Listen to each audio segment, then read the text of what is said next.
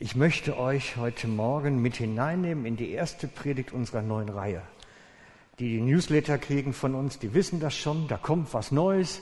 Die nächsten zwei Monate hört ihr eine einzige Predigt in viele kleine Häppchen aufgeteilt, so dass es besser verdaubar wird. Weil ich habe mir gedacht, ah, das könnte dem einen oder anderen vielleicht auch nachher schwer im Magen liegen was ich euch so verabreiche, die Medizin, die ich euch verabreiche. Und deswegen habe ich gedacht, ich teile das lieber in verdaubare Häppchen auf. Vielleicht wird es dann einfacher. Und so möchte ich starten mit dem Bild. Oh, wer denkt an das Richtige? Ja. Und warte beim letzten Mal beim Zahnarzt. Ne? Müsste eigentlich vielleicht mal wieder sein. Ne? Ja, aber wenn man das Bild sieht, kriegt man keine Lust darauf. Da hat man keine Freude dran. Das ist so bei Zahnarztbildern, die sind, ich habe lange überlegt, kann ich euch das serviere? Vertragt er das? Aber wisst ihr, so ein Besuch beim Zahnarzt, der kann recht heilsam sein, aber das kann auch gefährlich sein. Und da möchte ich mit starten. Wisst ihr, als Kind habe ich öfter mal so kleine Löchli gehabt. Das war meine Generation. Man hat zu viel Süßes gegessen und zu schlecht die Zähne geputzt. Und dann musste man so alle halbe Jahr zum Zahnarzt und wieder irgendein kleines Löchli zumachen lassen. Und dann kam der Zahnarzt so ähnlich und bohrte dann das kleine Löchli ein bisschen größer und füllte es dann aus. Und zu meiner Zeit nahm man dafür Amalgam. So ein silbriges Zeug sieht aus ein bisschen wie Bleigießen. Der eine oder andere kennt das noch. Das könnte ihr zu Silvester auch selber machen. So mit Bleigießen in eine Zahnfüllung, das geht. Das Problem beim Amalgam ist einfach, es enthält Quecksilber. Und das ist Gift. Das hat man damals nicht so recht gewusst, was für Auswirkungen das eigentlich haben könnte. Aber das Problem der Amalgamfüllung ist, dass es einfach Quecksilber und andere Schwermetalle enthält und der Körper die ganz langsam aufnimmt und ganz, an, ganz, ganz langsam Vergiftungserscheinungen zeigt. Und ich habe mal bei einem Zahnarzt auf der Internetseite gespickert, und der hat Folgendes dann geschrieben dazu. Hohe Schwermetallbelastungen können mit enormen Erschöpfungszuständen, Dämmerzuständen, Gleichgewichtsstörungen, Schwindel und Atemproblemen einhergehen. Akute oder chronische Hyperventilation, Muskelzittern, Krämpfe gehören genauso zu den Anzeichen wie schwere Vergiftungen mit Amalgam, wie Gefühlsstörungen, Metallgeschmack im Mund, chronische Durchfälle, Sehstörungen, Muskelschmerzen, auch Gewichtsverlust, Gelenkschmerzen, Unruhe, Angstzustände, alles von Amalgam. Wenn ihr also jetzt noch so ein äh, silbriges Zeug im Mund habt, solltet ihr euch überlegen, doch vielleicht mal das erste Bild wieder näher kommen zu lassen. Es wird Zeit, Freunde. Es wird Zeit, dass das Gift aus dem Körper kommt. Das Problem ist nur, wenn es erst drin ist, braucht es fast eine Entgiftung wenn es zu viel war. Nicht, wenn es eine Zahnfüllung war. Aber wenn es zu viel war, ist es gefährlich. Und ich möchte diese Geschichte, mit der ich gestartet habe, wie ein modernes Gleichnis nehmen. Ein ganz modernes Gleichnis. Ich möchte nämlich heute mit euch darüber reden, dass es sowas auch im geistlichen Leben gibt. Die Bibel sagt das. Man kann geistlich vergiftet werden. Obwohl es eigentlich gut gemeint ist, kann man Gift aufnehmen. Obwohl es eigentlich gut gedacht ist, bekommt man doch Gift verabreicht. Ich möchte nämlich nicht euch irgendwo hier die schlechte Gewissen vorhalten, dass er endlich wieder zum Zahnarzt geht, sondern mir geht es darum, dass eure Seele gesund ist. Ich bin Seelsorger. Mir geht es um eure Seele. Und darum heißt unsere Predigtserie heute Vorsicht Gift. Startet für die nächsten acht Wochen. Es sind acht Lektionen, wo es darum geht, wie Glaubenslügen oder auch Predigtlügen Gift in unser Körper hineinbringen, in unsere Seele hineinbringen und uns großen Schaden zufügen können. Und wenn das nicht so dramatisch wäre, würde ich es euch auch nicht so dramatisch servieren. Bloß diese Geschichten, die ich euch erzähle, jetzt die nächsten acht Wochen, haben die Kraft, den Glauben zu zerstören. Und sie tönen so fromm. Sie tönen so fromm.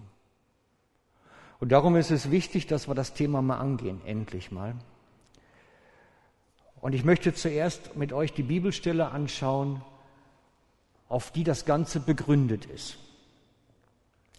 Die steht nämlich bei dem ersten Timotheusbrief in der Anweisung, was Paulus so seinem Nachfolger oder Ziehsohn Timotheus mit auf den Geb geben möchte. Dort steht geschrieben, der Geist aber sagt ausdrücklich, dass in späteren Zeiten, ich denke, das sind unsere Zeiten mit gemeint, etliche vom Glauben abfallen und sich irreführenden Geistern und Lehren von Dämonen zuwenden werden. Wenn ihr das, mir geht es um die Lehre der Dämonen, ich habe es unterstrichen. In anderen Übersetzungen heißt es die Lehre des Teufels. Es gibt verschiedene Übersetzungsvarianten an der Stelle. Und wisst ihr, wenn Paulus das so schreibt, wenn ihr das mal das ganze Absatz lest, dann werdet ihr feststellen, es geht um eine Lehre, die innerhalb der Gemeinde verkündet wird. Das geht nicht um Satanisten, das geht nicht darum, dass da böse Leute sind. Es geht darum, dass es Gemeinden gibt, wo das verabreicht wird. Unbewusst meistens. Unbewusst. Denn es ist teuflisch. Ich mache keinem Prediger einen Vorwurf, dass er plötzlich schräges Zeug vermittelt. Da ist einer hinter, der das möchte. Der Teufel möchte unseren Glauben zerstören. Und wir müssen das akzeptieren. Das ist seine Absicht.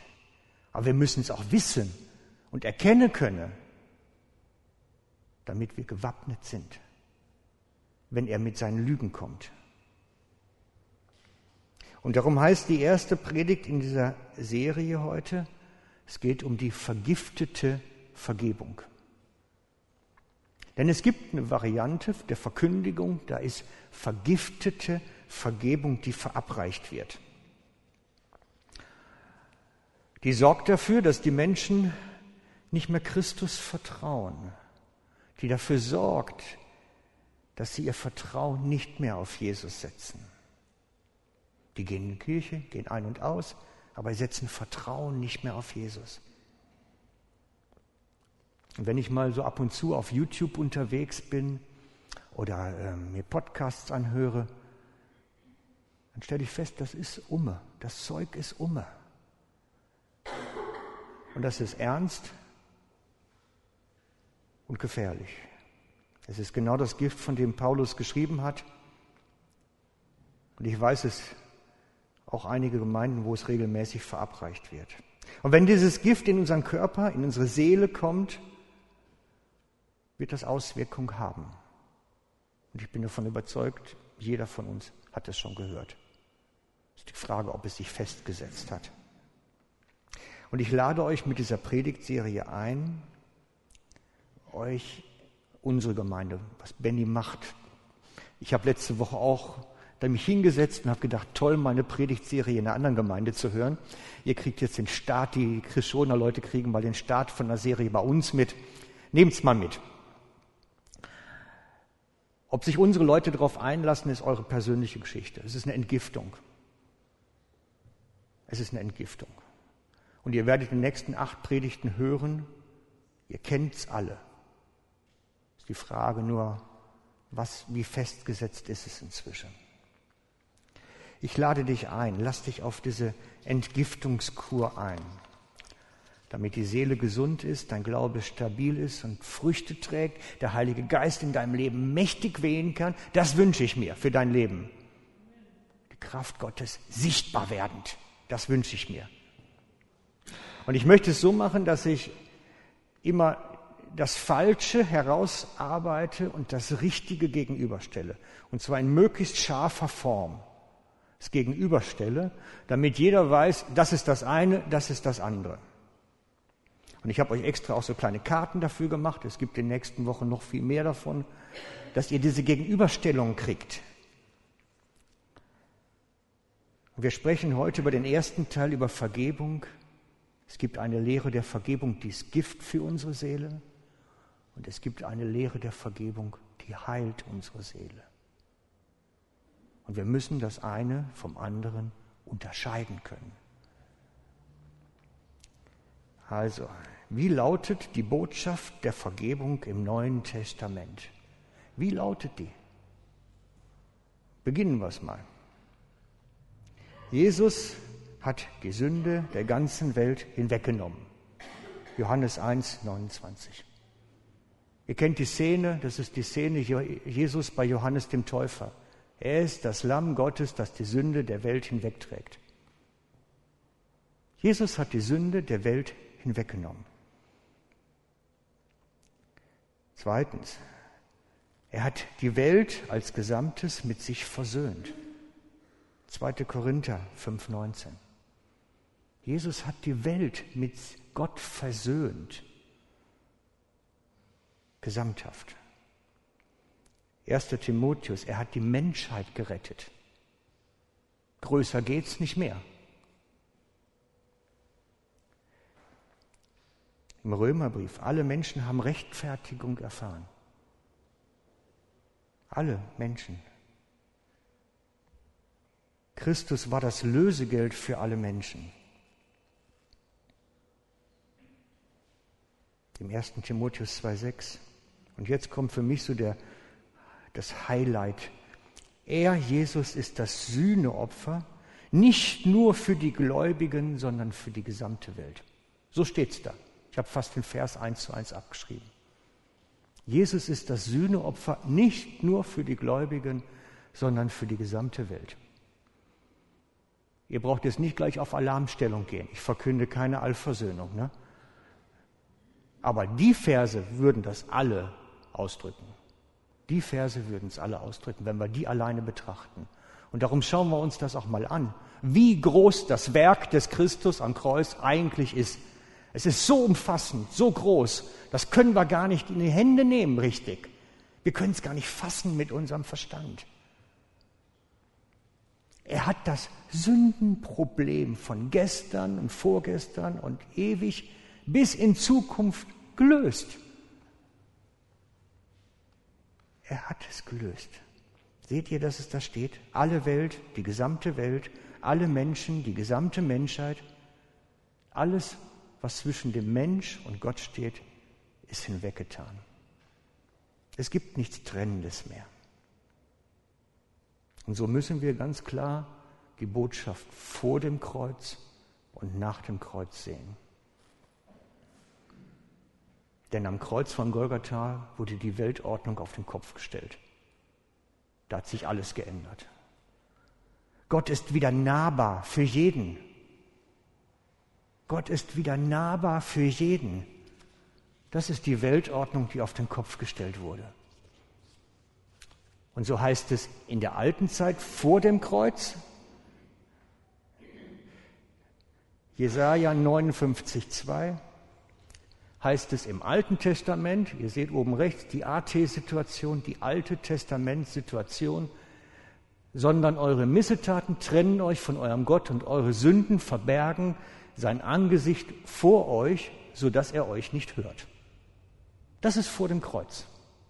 Und das müssen wir auch wissen, das ist vor dem Kreuz und nicht nach dem Kreuz. Das ist vor dem Kreuz. Deine Sünden trennen dich von Gott. Nach dem Kreuz. Nach dem Kreuz tönt es völlig anders. Vor dem Kreuz war die Sünde das Handeln von dir. Dein Handeln ist immer irgendwo fehlerhaft. Du machst Dinge, die falsch sind, die Gott nicht möchte. Vor dem Kreuz nennt man das Sünde, die dich trennt von Gott. nach dem Gesetz. Und niemand war fähig, das Gesetz einzuhalten. Paulus ist da ganz klar, niemand. Außer Christus ist niemand fähig gewesen, das Gesetz einzuhalten. Und es kam mal zu Jesus ein junger Mann und sagte, ich habe alles eingehalten, was muss ich noch tun, um das, um das ewige Leben zu ererben? Das ist eigentlich ein Joke. Das könnte man unter die Kategorie Witz halten. Es ist nicht möglich, alles einzuhalten. Auch der nicht. Hinzu kommt noch was, dass er stolz war. Stolz.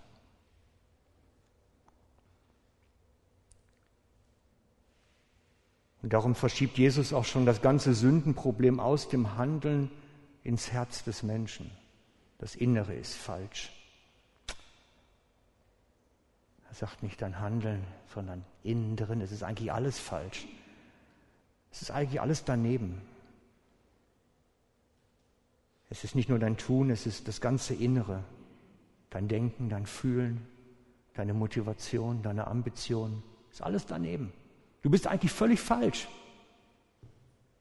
Nicht der Sünde ist das Problem, sondern der komplette Mensch ist das Problem. Es ist keiner gut, der über Erden läuft. Darum habe ich euch die erste Karte gemacht. Sünde ist kein Problem unseres Tuns, sondern unserer Persönlichkeit, unseres Wesens. Wir haben ein Persönlichkeitsproblem, alle miteinander.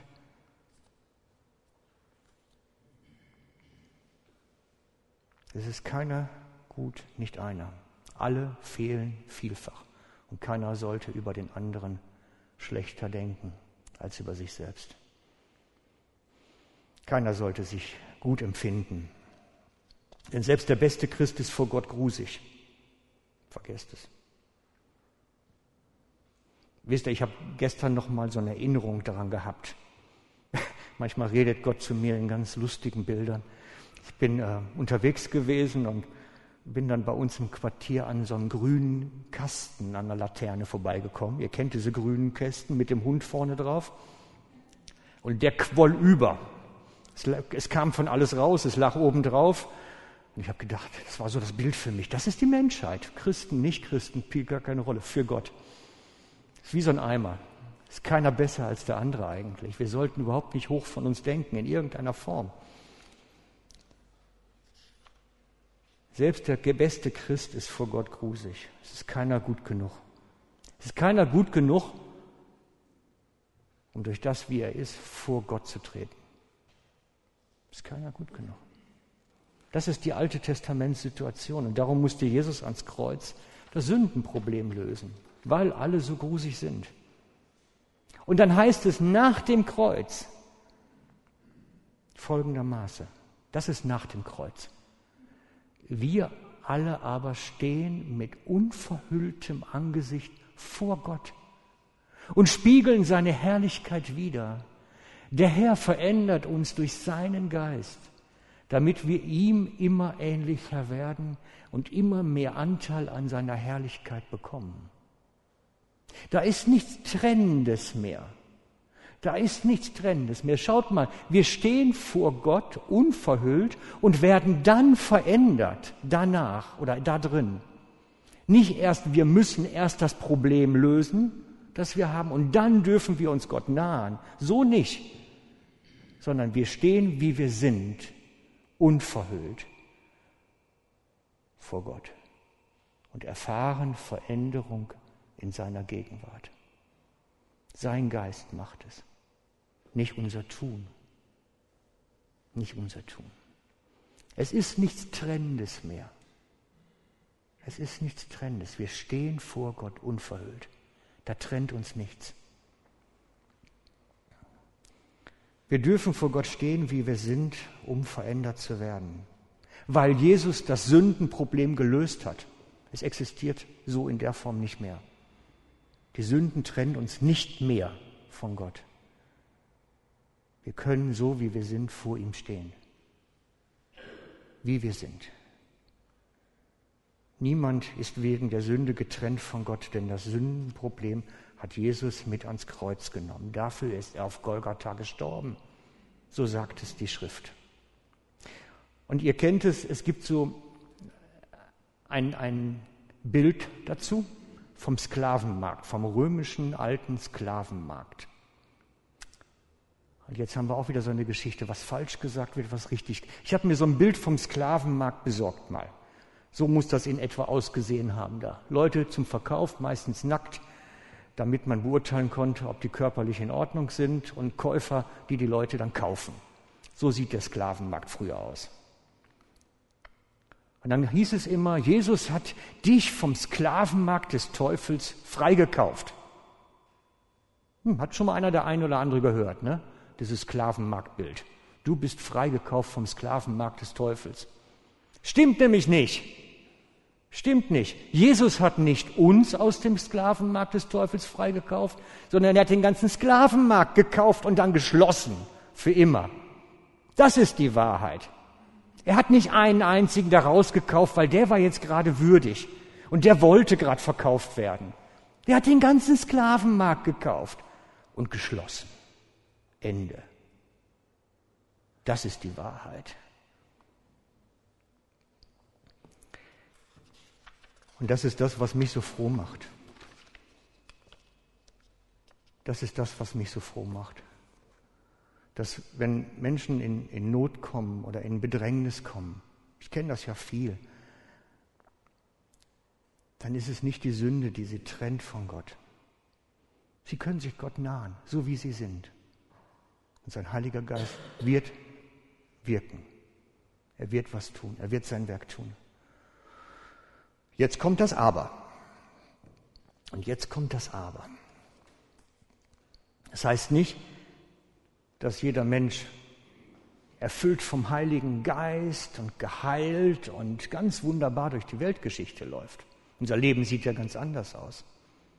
Eigentlich, wenn wir ungehindert Zugang zu Gott haben, sein Heiliger Geist wirken kann, ist alles aufgestellt, denkt man sich. Ne? Da müsste alles super sein. Dann geht es uns doch gut. Immer nur Segen, immer nur alles gut, keine Krankheit mehr, keine Arbeitslosigkeit. Jeder Mensch hat starke Gotteserfahrung, alles super. Ist nicht wahr, stimmt nicht, ne? wisst ihr auch. Denn jetzt kommt das Aber. Denn das, was uns von Gott trennt, heute noch, ist nicht die Sünde, ist der Unglaube. Das ist die tiefe Wahrheit. Das, was uns von Gott trennt, ist nicht die Sünde. Der Unglaube ist das Problem. Und das ist nicht von mir. Das ist nicht von mir. Das ist von Johannes, sagt nämlich Jesus selber. Das, was uns von Gott trennt, ist nicht die Sünde, sondern der Unglaube. Und der macht uns heute, bis heute, große Probleme. Das ist auch der wesentliche Unterschied zwischen AT und NT, also zwischen Alten Testament vor dem Kreuz und Neuen Testament nach dem Kreuz. Vor dem Kreuz trennte uns die Sünde von Gott, dass er nicht wirken konnte in ihrem Leben. Nach dem Kreuz trennte uns der Unglaube von Gott und er kommt trotzdem nicht durch. Wir haben kein Sündenproblem mehr, dafür ist Jesus gestorben. Wir haben ein Glaubensproblem. Und das führe ich euch ein bisschen genauer aus. Schauen wir uns erstmal die Stelle dazu an. Johannes 16, 8 bis 9. Und ist er, der Heilige Geist ist damit gemeint, erst gekommen, wird er die Menschen, den Menschen die Augen für ihre Sünde öffnen, für Gottes Gerechtigkeit und für sein Gericht. Ihre Sünde, das meint die letztlich verbleibende, das ist Einzahl, Sünde ist, dass sie nicht an mich glauben. Also mir nicht vertrauen. Denn für Unglauben, die Sünde des Unglaubens, die konnte Jesus nicht am Kreuz bereinigen. Das geht nicht. Das ist etwas ganz Persönliches. Die Sünde des Unglaubens konnte Jesus am Kreuz nicht bereinigen. Das, was uns trennt, ist der Unglaube. Das, was uns Distanz gibt zu Gott, ist der Unglaube. Das, was den Heiligen Geist hindert, in unserem Leben zu wirken, ist der Unglaube. Wir haben ein Glaubensproblem, kein Sündenproblem. Wir haben ein Glaubensproblem.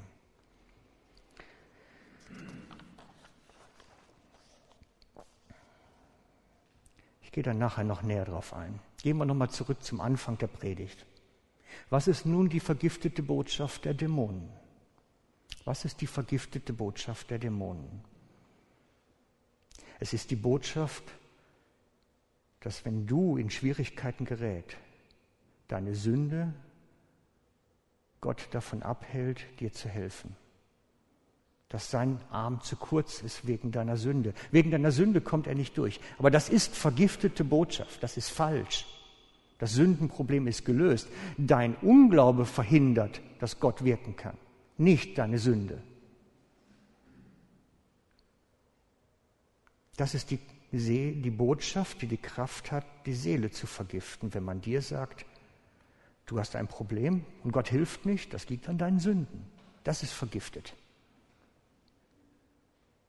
Das ist vergiftete Botschaft. Weil es treibt dich dazu, das Problem selber zu lösen. Es treibt dich dazu. Guck mal, wenn, wenn jemand sagt, weiß ich nicht, du hast Probleme auf der Arbeitsstelle, ich weiß nicht, wen ich von euch jetzt ansprechen sollte, du hast Probleme auf der Arbeitsstelle. Und dann kommt jemand und sagt, wow, das liegt da dran, das liegt da dran, Vielleicht hast du das falsche Fernsehprogramm geguckt, nachts um zwei. Daran könnte das jetzt liegen. Was machst du? Du gehst nach Rom, kaufst einen Ablassbrief. Oder robbst auf den Knien irgendwo einen Turm hoch als Bußhandlung. Das treibt dich dazu, das Problem selber zu lösen. Und das ist der Teufel. Der Teufel treibt uns immer dazu, die Probleme zu lösen, die Jesus schon gelöst hat. Denn Jesus hat das Sündenproblem gelöst. Wenn du, machen wir das praktisch doch mal, wenn du wirklich fällst und, und Murks machst und vor Gott etwas machst, was nicht gut ist, der Teufel sagt, bring es in Ordnung. Robb jetzt in den Knien und hier in die Kirche rein und leg dich zwei Stunden vors Kreuz und weine dir die Tränen aus dem Leib um das abzuarbeiten. Aber dann bist du derjenige, der das Problem lösen muss, was Jesus gelöst hat. Was Jesus gelöst hat. Denn Jesus ist für deine Sünden bereits vorher schon gestorben. Golgatha ist schon. Er hat es schon getragen. Deine Sünden trennen dich nicht von Gott, von seinem Wirken, von seinem Handeln. Deine Sünden trennen dich nicht. Der Teufel treibt uns immer dazu, Sachen zu machen, die Jesus schon gemacht hat. Und solches Denken kommt aus dem Alten Testament. Da war das Umme. Und wenn wir anfangen, die Botschaft des Alten Testaments zu mischen mit dem Neuen, dann kriegen wir eine Brühe zusammen, die ist unverdaulich. Wir müssen wissen, was Jesus getan hat. Er hat das nämlich schon längst gelöst. Wir müssen nur lernen, da drin zu stehen. Wenn mir was passiert, sage ich, danke Jesus. Danke Jesus, dass du das für mich getragen hast. Es führt mich zur Dankbarkeit. Und das wünschte ich mir für uns alle. Unser Fallen soll uns zur Dankbarkeit führen.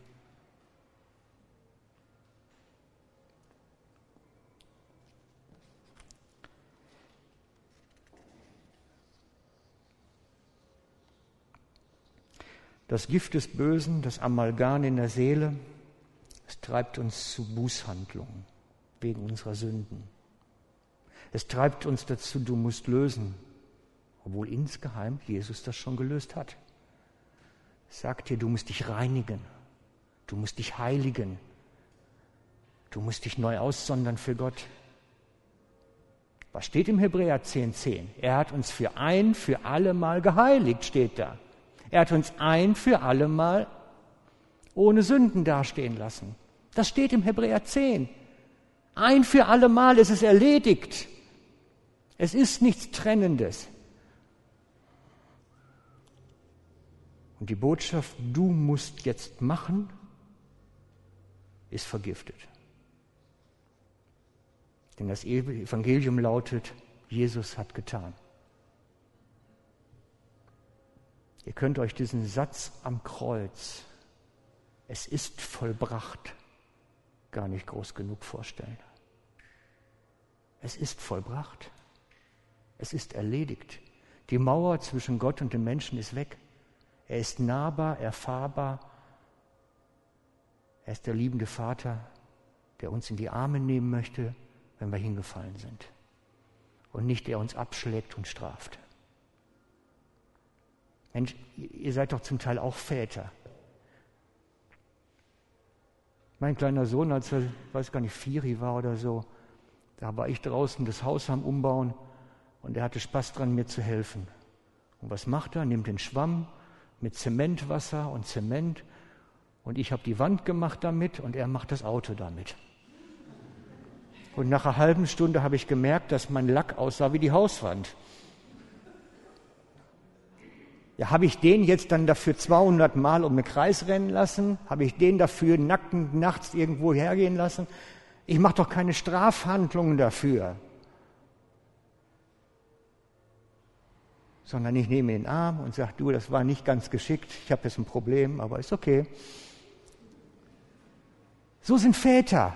Und so ist auch der himmlische Vater mit uns, wenn wir ihn Seich machen. Denken wir doch nicht da irgendwie mal diesem bösen Krauter, der uns nur immer wüst will.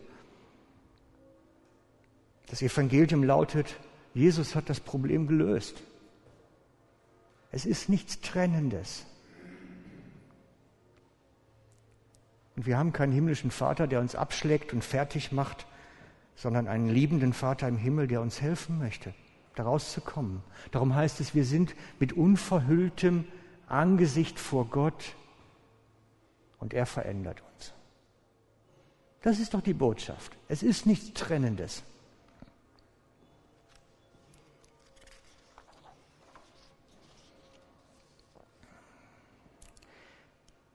Das, was uns hindert, ist das Glaubensproblem. Wir haben ein Problem mit Jesus Vertrauen. Wir haben ein Problem damit, dass wir ganz mit ihm unterwegs sind, dass wir ihm hingegeben sind. Wir haben ein Problem damit, dass wir auf zwei Beinen hinken in unserem Glauben. Wir haben ein Problem damit, dass wir Jesus ganz gehören. Denn das meint Glauben. Dass er wirklich ein und alles ist. Damit haben wir ein Problem. Wir sind geteilten Herzens. Das Angenehme wollen wir, aber zur Sicherheit behalten wir doch eine Menge zurück. Wir haben ein Problem mit unserer Hingabe. Und das hindert den Heiligen Geist bei uns zu wirken in unserem Leben. Da ist die Bibel glasklar an der Stelle. Jakobus 4,5. Oder meint ihr, die Worte der Schrift hätten nichts zu bedeuten? Der Geist, der in uns Wohnung nehmen, der uns der in uns hat Wohnung nehmen lassen, begehrt eifersüchtig unser ganzes Herz. Der Geist begehrt das ganze Herz, nicht ein geteiltes. Er begehrt ein ganzes Leben, nicht ein geteiltes. Er begehrt eine ganze Hingabe und nicht eine geteilte. Wir haben ein Hingabeproblem und nicht ein Sündenproblem. Haben ein Problem, dass wir geteilten Herzens sind und nicht eingeschränkt sagen können, hier ist mein Leben, sondern wir behalten gerne was zurück. Hier ist mein Leben, aber bitte lass mir mein Oldtimer in meiner Garage. Oder meine Altersvorsorge oder was auch immer uns wichtig ist. Wir haben ein Problem, ganz bei Jesus zu sein. Denn wenn ich mich ganz ausliefer, weiß ich nicht, was nachher kommt und was das bedeutet. Das kann so und so sein. Und da haben wir Angst vor. Wir haben Angst davor, uns ganz hinzugeben. Angst vor den Konsequenzen. Wir haben Angst davor, wirklich zu sagen, hier bin ich, nimm mich. Und ich weiß, dass einige von uns wirklich in Schwierigkeiten stecken. Wirklich auch einen großen Problemtopf am Hals haben. Und ich sage dir, wenn du möchtest, dass der Heilige Geist mächtig wirkt bei dir, dann gib dich auch ganz hin. Mach's wirklich ganz. Sag, hier bin ich, ich kapituliere mein Leben in deine Hände, Hier ist es komplett und du musst jetzt machen. Und was du machst, ist okay und wenn du nicht machst, ist auch okay. Ich akzeptiere alles. Die eigenen Erwartungen mal auf Null setzen und Gott machen lassen. Freunde, wir haben kein Sündenproblem. Wir haben ein Glaubensproblem. Und ich lade dich ein, heute diesen Schritt zu gehen, zu sagen, ich will wirklich ganz ungeteilten Herzens sein. Mein Leben soll wirklich Jesus ganz gehören. Ich will nicht Teile zurückbehalten. Ich weiß nicht, was dann passiert, aber ich will ganz. Wir werden jetzt eine Zeit haben, wo wir vor Jesus sind, in seiner Gegenwart, ganz bewusst. Wir werden eine Zeit haben, wo wir im Geist beten, Freunde. Das heißt, wir öffnen unsere Herzen, wir öffnen unsere Herzen jetzt miteinander und versuchen, unser Herz mal singen zu lassen. Und nimm diese Zeit auch mal, dass Gott dir wie so ein Spiegel vorhält. Wie sieht es denn um deine Hingabe aus? Frag ihn das doch mal, wie er deine Hingabe sieht, wie ungeteilt dein Herz ist. Und wir werden das so machen, dass wir während dieser Zeit, während dieser Anbetungszeit, sind wir hier vorne. Und du, wenn du sagst, ich möchte wirklich das nochmal neu festmachen, ich möchte mich wirklich mein Leben ganz geben, dann kommst du zu mir nach vorne und wir beten für dich und wir machen das Fest nochmal neu mit dir, weil es ist wirklich wichtig. Das ist nichts für stille Kämmerlein, das mache ich nicht alleine mit mir. Ich brauche einen Zeugen, dass wenn der Teufel kommt und fragt nachher, war das echt, dass du sagen kannst, da war ich. Und die haben mit mir gebetet und ich habe es festgemacht. Es ist so wichtig, dass wir sicher sind da drin, dass unser Leben ganz Jesus gehört, ungeteilten Herzens.